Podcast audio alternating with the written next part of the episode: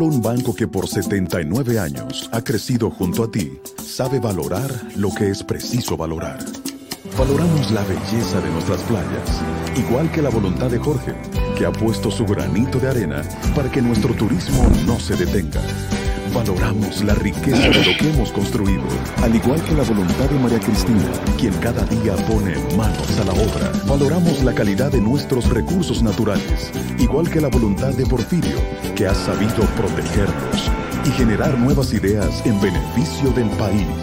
Solo con voluntad hemos logrado superar tiempos difíciles. Hemos logrado adaptarnos y reinventarnos. Hemos logrado avanzar y emprender nuevos caminos porque la voluntad de seguir adelante es nuestra mayor riqueza. Ban Reservas, 79 años siendo el banco de los dominicanos.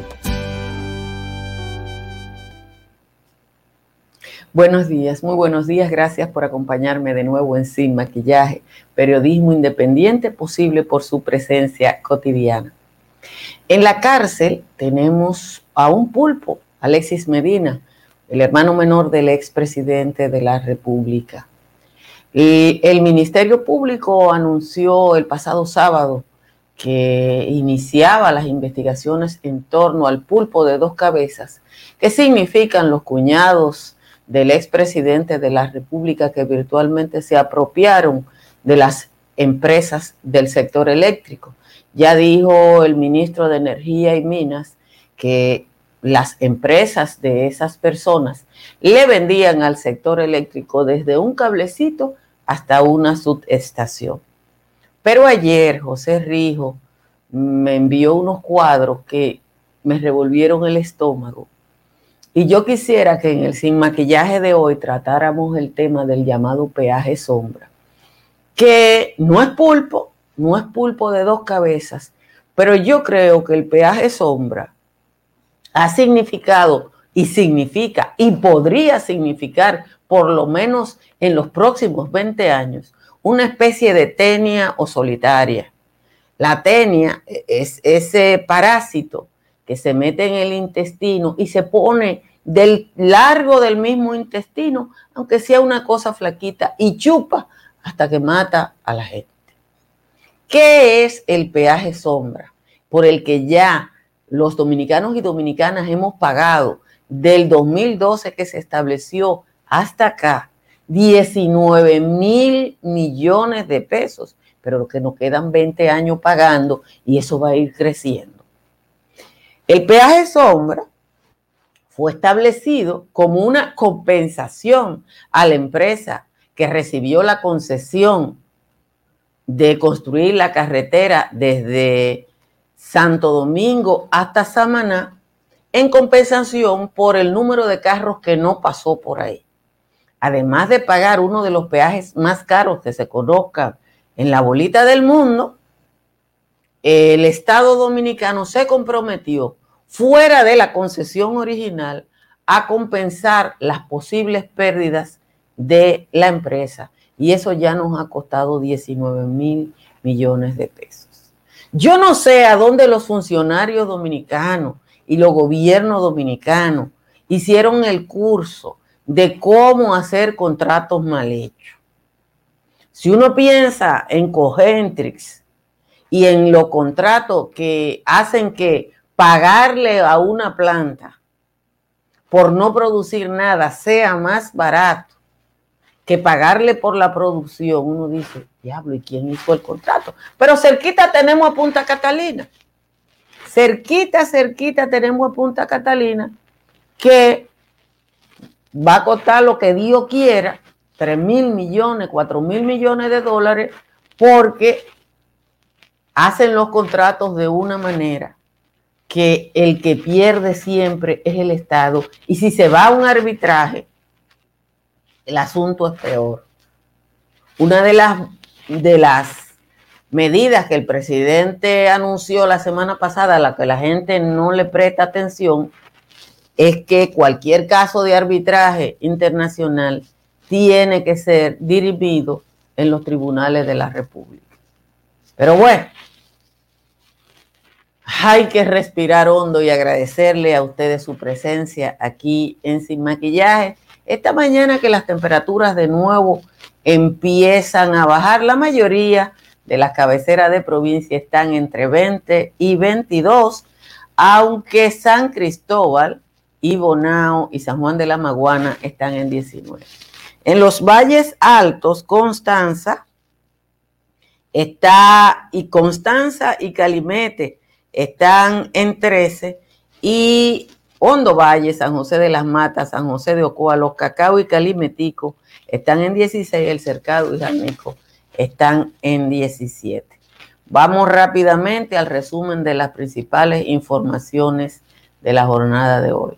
El país se encamina a una situación peor de cómo inició la pandemia. Este fin de semana, la ocupación de camas sobrepasó el 100% en algunos centros, entre ellos el Hospital Marcelino Vega de la capital y varios centros privados de Santiago.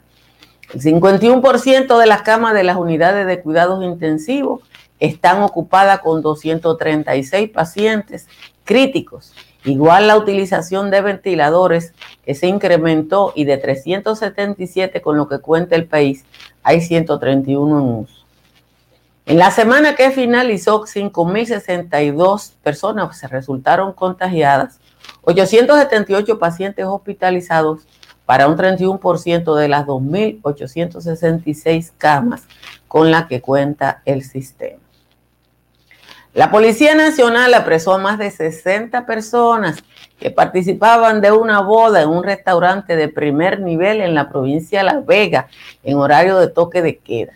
La boda en la que participaban más de 150 era la de la hija del empresario José Alonso de Automayella, que ya había sido detenido anteriormente por violar el toque de queda. Se le revoltió a los policías y fue liberado por la acción de un ex alcalde de la ciudad de La Vega. Las siete personas que cumplen tres meses de prisión preventiva en el Centro de Corrección y Rehabilitación de Najayo, en San Cristóbal, acusados de corrupción, testaferrato y de proveedores privilegiados del Estado, en el caso Antipulpo no se le está permitiendo tener contacto físico ni siquiera con sus familiares como prevención por la pandemia del COVID-19 y solo reciben visitas virtuales. El gobierno dominicano detuvo los trabajos de la compañía de transporte Uber en los entornos de los aeropuertos, mientras la situación regulatoria de la empresa no sea aclarada con las autoridades.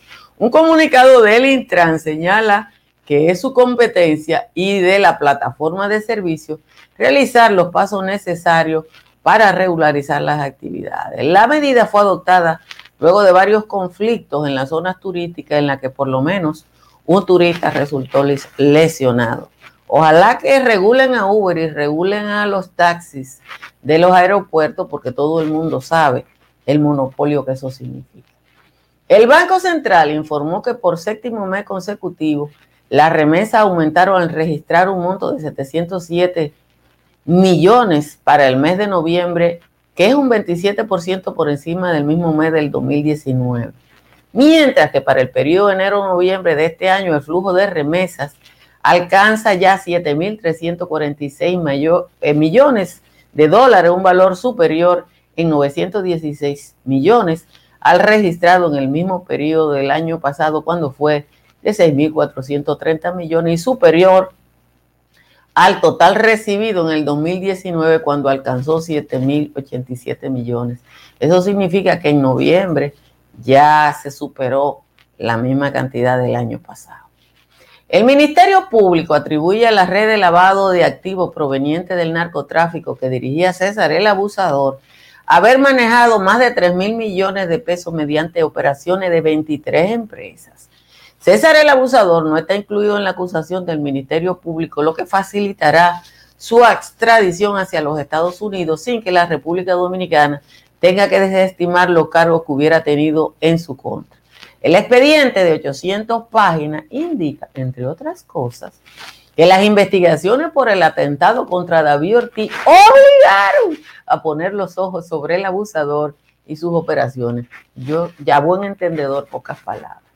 Un hombre armado fue asesinado a tiro por la policía de Nueva York después de que abrió fuego cerca de personas que se habían reunido para cantar villancicos afuera de una catedral emblemática en esa ciudad. Varios testigos del tiroteo escucharon al hombre gritarle a la policía que le disparara, aparentemente era un suicida, que vestía una mascarilla y una gorra con la bandera de la República Dominicana. El gobierno de Estados Unidos confirmó que sus redes informáticas fueron afectadas por un ciberataque.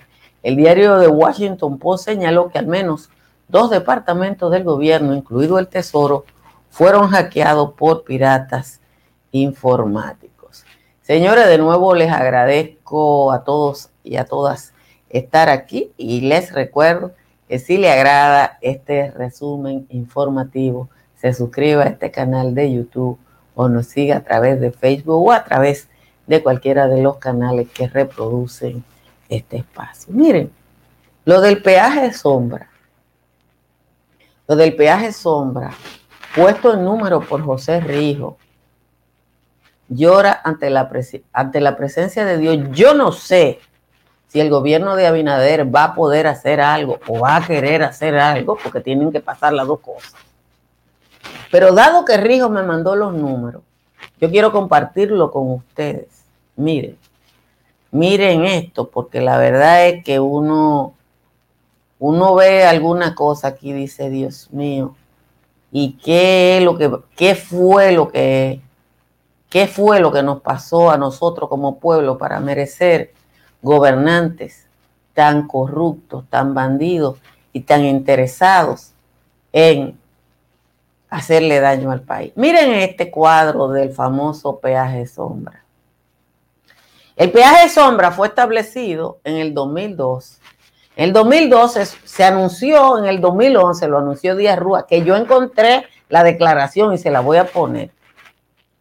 En el 2012 se pagaron 1.329 pesos, eh, millones de dólares de peaje sombra. En el 2013, 1.764. En el 14, la cifra se duplicó, se duplicó a 3.338 millones.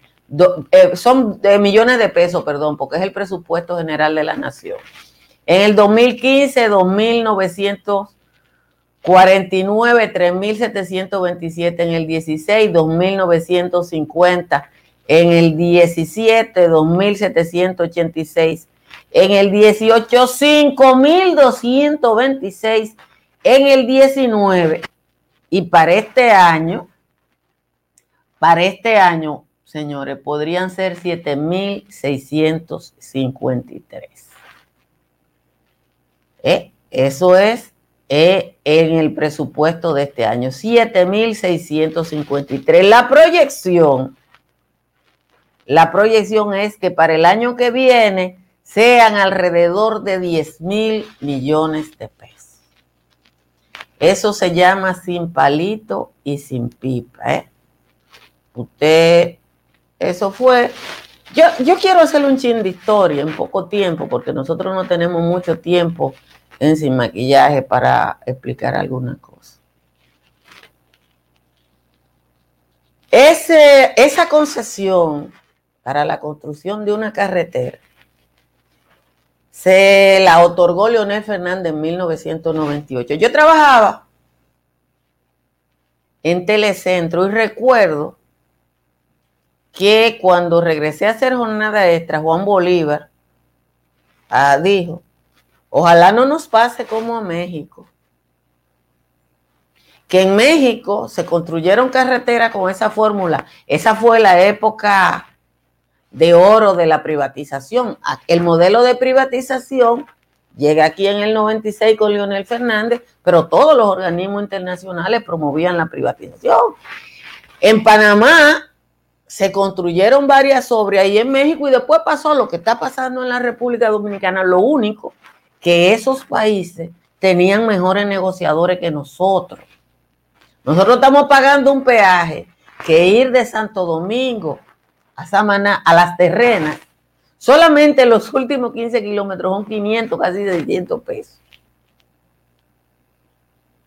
Entonces, ¿cómo es posible que se construyera una obra que no ha cumplido con ninguno de los compromisos. ¿Ustedes se acuerdan cuando empezaron los accidentes en esa vía? Cuando empezaron los accidentes en esa vía, Hanle Herman, que en paz descanse, dijo, la mayoría de los accidentes son porque eso no es una autopista, eso se llama autopista, pero no lo es. Eso es una carretera y las carreteras tienen límites de velocidad que, en la mayoría de los países del mundo están establecidas en 85 kilómetros por hora. Yo le voy a buscar lo que dijo el señor Díaz Rúa. ¿A dónde fue? Mírenlo aquí. El señor Víctor Díaz Rúa dijo, esto es una publicación del 30 de octubre del 2011. No lo está diciendo Altagracia Salazar. Esto fue una entrevista que le hizo al señor Díaz Rúa el señor Pablo Maquine, 30 de octubre del 2011. El señor Díaz Rúa dice ahí, el ministro de Obra Pública destacó el valor de la nueva carretera. Entonces dice, citando, comillas, las carreteras no son de por vida del constructor, sino que tiene una concesión de 20 a 25 años, en este caso a 30, porque aquí, en contra del Estado, todo es a mal En ese tiempo, ellos tienen que haber pagado la carretera, haber ganado de dinero y tienen que dejar la carretera exactamente como la recibieron. Eso es el concesionario. Entonces dice él que tiene que ser una carretera de 3 a 4 carriles. Ahí dice, ¿en qué consiste el peaje sombra? Expresó que se proyecta que van a pasar 10 mil vehículos y solo pasan 7 mil. Y entonces el gobierno tiene que pagar la diferencia. Ay, señores, ¿cuánto nos ha costado esa diferencia? ¿Cuánto ha costado esa diferencia? Y yo quiero que ustedes me digan ya el Estado, la carretera que debió costar 305 millones de pesos, de dólares, ya el Estado dominicano ha pagado 289, no sé cuánto. Pero no quedan, no quedan 20 años de pago. ¿Cuántas veces se va a pagar esa carretera?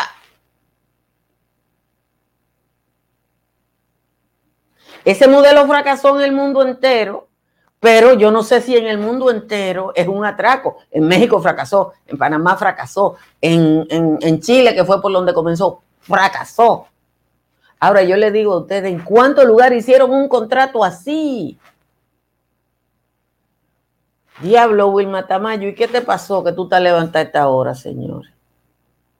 Entonces, eso fue lo que dijo Díaz Rúa tenemos la misma carretera de dos carriles, tenemos la carretera que sigue siendo carretera. En Samaná no se ha construido una habitación adicional después de esa carretera y, estamos inventando incluso nuevos aeropuertos.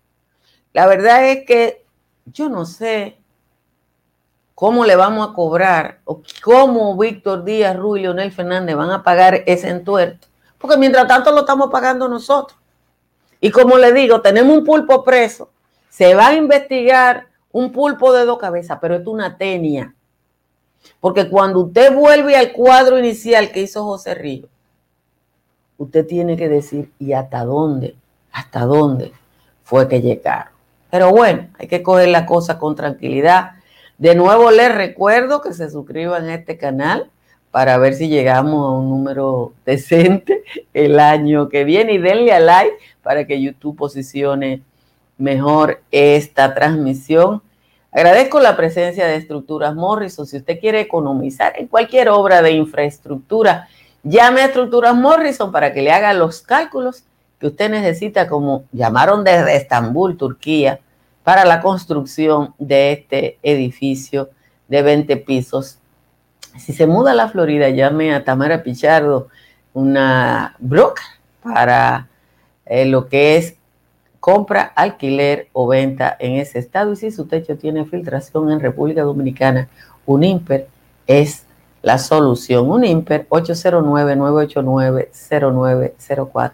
Economicen su factura eléctrica con paneles solares. Yo lo he hecho y le puedo demostrar a usted cómo mi factura ha bajado a un 90%, aún en épocas de lluvia, con la instalación de los paneles de Trix Energy. Ahí están los teléfonos. Vamos a leer la décima del señor Juan Tomás, que la tengo por acá.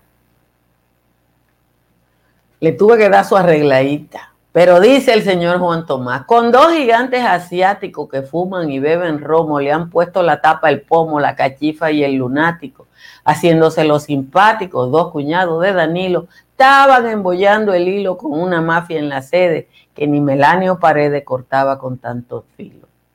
El señor Maxi Montilla y Luis Ernesto León iban a licitación con su estrellita amarilla. Los miembros de una pandilla ganaban abiertamente, ya que ningún oferente, a más de ese par de ampones, iba a las licitaciones, siendo familia el presidente. Según dijo al litín diario el jefe de energía y minas, los cuñados de Medina, actuando como templarios, con fondos del mismo erario, formulaban su propuesta y no bien llegaban estas, tenían que ser aprobadas dejando siempre sin nada al mamboy de la otra orquesta. Estaban usando de este igualito que al Fomper para humillar a Leonel y hacer papilla con este. Usaban de modo agreste los recursos de campaña para gastarlo en champaña, cannabis y mamajuana y un par de venezolanas en pitrinchi y ron de caña. Pero Maxi y Luis Ernesto tan solo eran los tentáculos, la cabeza del oráculo, era ese ñu deshonesto que atrás de quedarse en el puesto que ostentó de presidente, maquinaba abiertamente para instalar un sustituto que a más de mañoso y puto no era nada inteligente.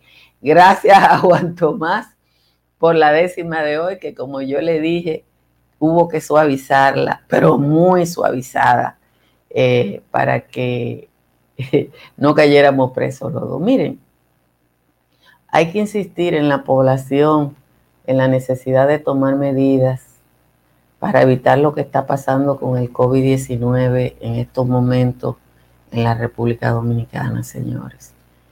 Eh, lo que está pasando es que ya hay varios, en Santiago virtualmente no hay camas.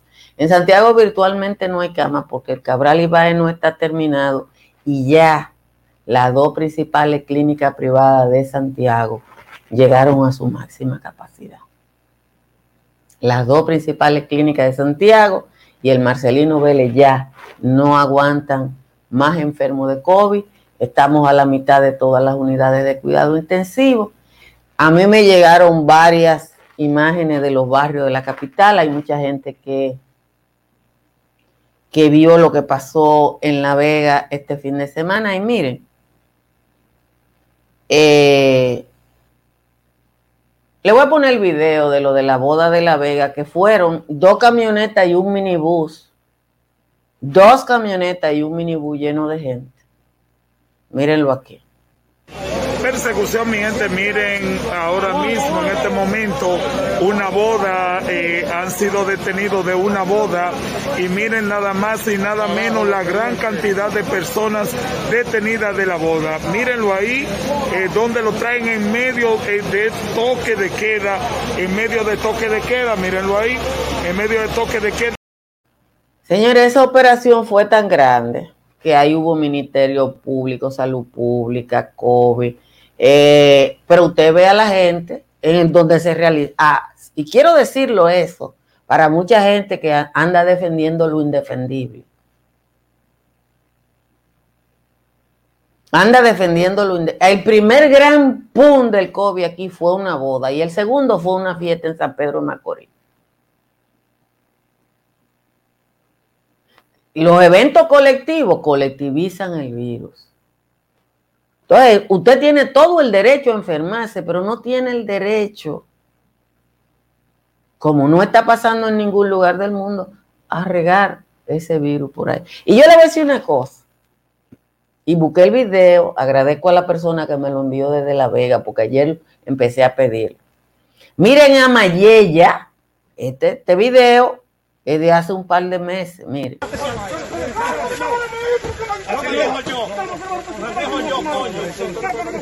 Oye, no dejo yo que yo, yo uso chofer, coño, porque me gusta manejar yo. No, usted no puede manejar el estado que usted está. Sí, yo estoy bebiendo, coño. No me grabe, no me grabe. Ese video es de cuando se lo llevaron preso. Ese video es de cuando se lo llevaron preso. Lo que se dice, Persecución, mi gente, miren ahora mismo. se en dice este en La Vega es una que lo que se dice en La Vega es que el que era alcalde de La Vega fue y lo sacó. Y hay gente que me ha dicho, ay, pero se lo llevan para una celda pequeña. Oye, deberían llevárselo para un saquito y meterlo a todo en un saco. Ese es el papá de la novia. Ese es el papá de la novia. Eh, O sea que este no es su primer incidente. Pero Papeleta mató a Menú, a él lo arrestaron por violar el toque de queda, fue una autoridad y lo sacó, y él hizo una fiesta porque él tiene dinero. Hay mucha gente que me dice, los apartamentos de la gente rica se juntan. ¿Cuánto caben en un apartamento? Señor, se necesitaron cinco vehículos para sacar a la gente de la boda. Cinco vehículos, entre ellos un niño. Y tú ves a la señora con los vestidos largos, bajando, y todo el mundo con... No, hombre, no. La verdad es que yo solo lamento. Usted sabe que uno tiene que lamentar. Usted sabe que uno tiene que lamentar. Que aquí, lo, como siempre, aquí lo que se joden son los pobres, con otra. Ahorita empieza la clase media parejera, enferma porque se autoenfermó, a poner las redes sociales, no hay cama. Aquí se murió gente porque no quería ir a un hospital público y usted y yo lo sabemos. Aquí se murió gente porque no quería ir a un hospital público, porque no había cama. Ya en Santiago no hay cama en una clínica privada. Si Mayella se enferma, como es rico, va a arrancar para la capital a donde él pueda pagar. Pero los pobres que se van a enfermar, resultado, incluyendo los policías. Entonces, da brega, da mucha brega no exaltarse a veces cuando uno ve este nivel de vagabundería en este país, de verdad que sí. Yo tengo que saludar a Carmen Roja, que está de cumpleaños hoy, y lamentar la muerte de el, maestro Sonio Valle. Para mi generación, que bailó merengue de calidad, la muerte de Sonio Valle es una pérdida importante para la música dominicana. Un gran arreglista, un gran músico, pero además un gran ser humano y una persona muy, muy modesta, muy, muy modesta. Y uno tiene que, que a veces como que uno sabe que las cosas van a pasar, pero resultan dolorosas. ah, dice Inés Fernández que para los que viven en Nuar está la buena noticia de que empiezan a poner la vacuna. Bueno, hay algunos países como los nuestros que no van a tener acceso a la vacuna hasta, hasta dentro de un par de meses. Y además se advierte que la vacuna no es la panacea.